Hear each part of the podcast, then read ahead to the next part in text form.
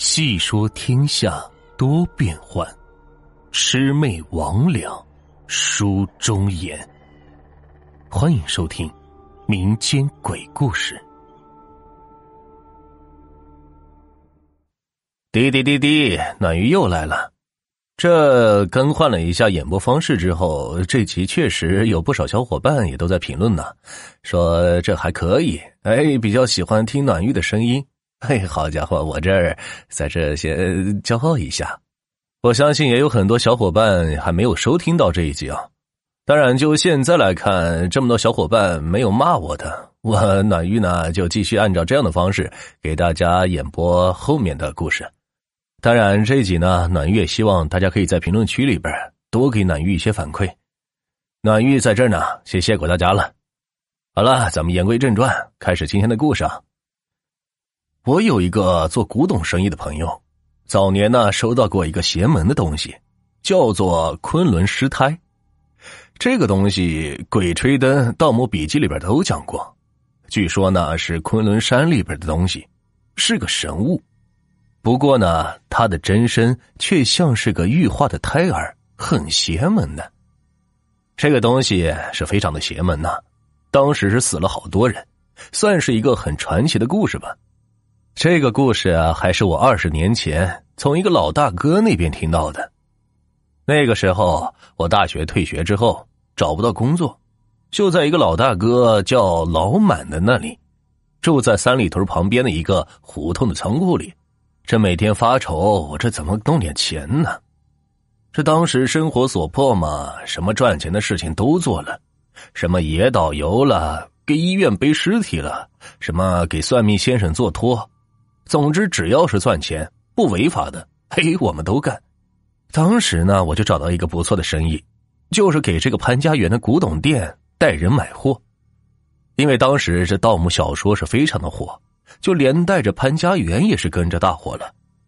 这好多人去北京都要去潘家园扫扫货，看看能否捡个漏。其实哪有什么漏可捡呢？这地摊上呢都是骗人的。是要买真东西，要经人介绍去找店铺里边收一些见不得光的东西。说白了，这就是盗墓斗出来的东西啊！所以我们当时就在这个三里屯里边卖烧烤，也经常是帮这个老外以及外地的土豪买一些古董。我们当时合作的铺子，这老板姓吴，排行老大，但是这武大郎金玉在前，所以。我们都叫他吴二哥。这吴二哥呢是潘家园的老人了，生意做得非常大，不过这人是非常不错的。我当时认识他的时候还是个穷小子，就喜欢跟在他屁股后面听他讲讲这潘家园的各种内幕故事，这古董造假手法、真实盗墓经历的。他也比较喜欢我，偶尔呢也请我吃个饭什么的。关于这个昆仑师太的故事，就是在一次吃饭的时候听他讲的。这有一年初冬，早早下了大雪，这街上呢是一个人都没有，他就招呼我去东来顺，说他要请我吃这个铜锅涮肉。两个人在二楼坐定之后，先点了点涮肉暖暖身子，然后一边是看着鹅毛大雪，一边慢慢喝着小酒聊天我们当时就聊到了这潘家园的各种诡异事件，他也是感慨呀，说这作为中国最大的旧货交易地，这潘家园什么都有，这古董、收藏、珠宝、瓷器、明清家具，哎，当然还有一些邪门的物件，像这个人骨筷子，西藏那边的什么骷髅碗，南洋过来的龙鳞，泰国的小鬼，等等等等。他在潘家园是待了几十年，基本上什么都见过。这唯一让他觉得恐怖的，莫过于一个棺材板子打造的柜子，这里边所放的一件东西。不过呢，那也是他这辈子最幸运的一次，也因此呢是发了大财。我当然要问他呀，那是个什么东西？他就感慨。说那个东西啊，是个近乎神迹的东西啊，真正通天彻地的神器啊！不过呢，这东西是很邪门命不够硬的最好别看。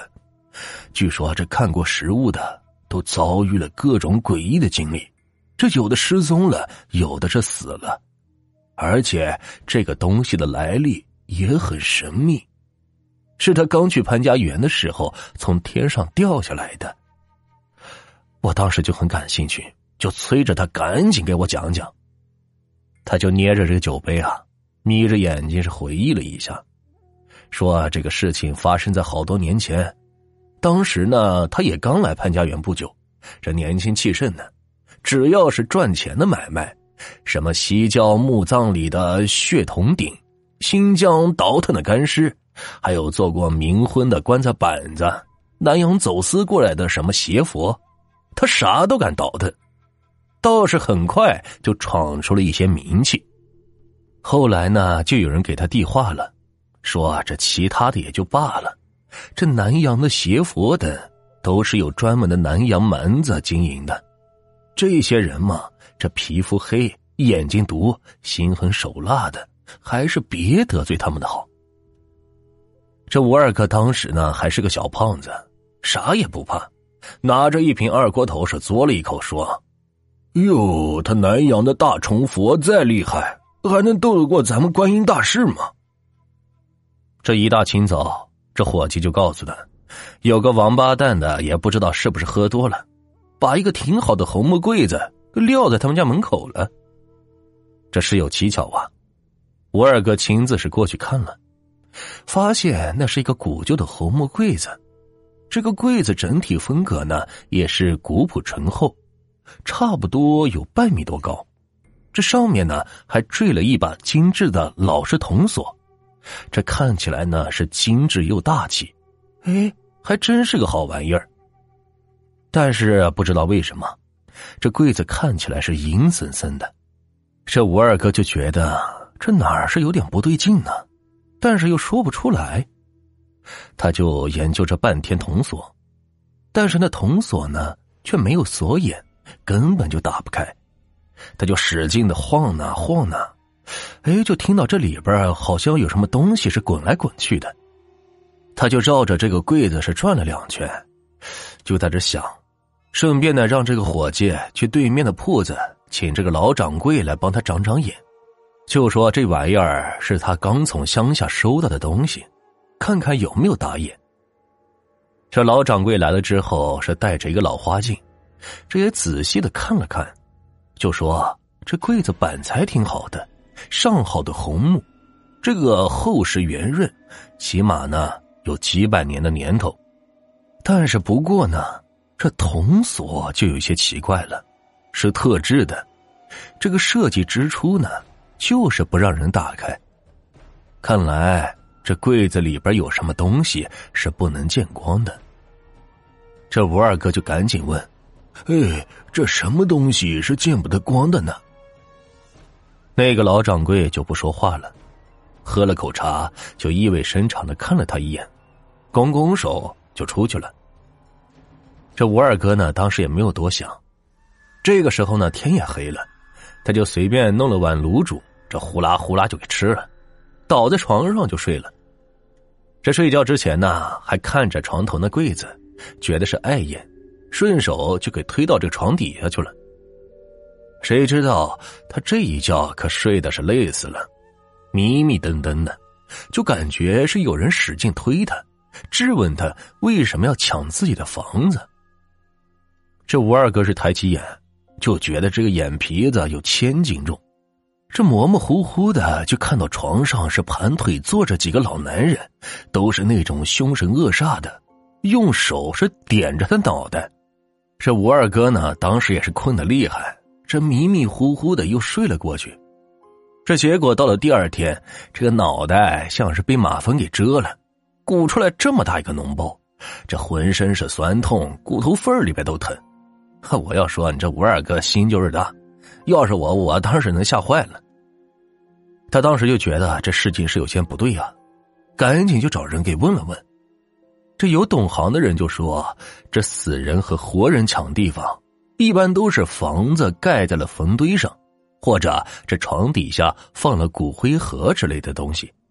床脚要是压在死人胳膊上，那胳膊肯定会疼；床脚压在死人腿上，人这个腿脚就会抽筋。如果是头痛，这搞不好就是床脚压到了死人头了。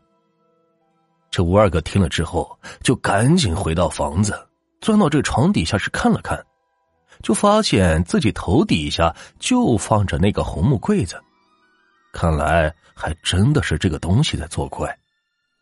这事到临头，也顾不得这柜子值多少钱了，这趁着大中午的，赶紧就给我抬到院子里，这几下就给砸断这个铜锁，这柜子门呢就打开了，就露出了里边一个。碧莹莹的翠绿葫芦，这吴二哥手一摸着葫芦，就断定这一定是一块宝玉给雕成的。这大夏天的，这宝葫芦摸起来还凉飕飕的，这一股凉气是直往这个脑门子窜，浑身的热气都消了。这玉葫芦里呢，有淡淡的雾气缭绕，这里边好像还有什么东西，乒乓球大小。看不太清楚。当时这吴二哥就拿着这个小葫芦，对着个太阳是照了照，哎呦，他手一哆嗦，差点是把这个葫芦给摔在地上。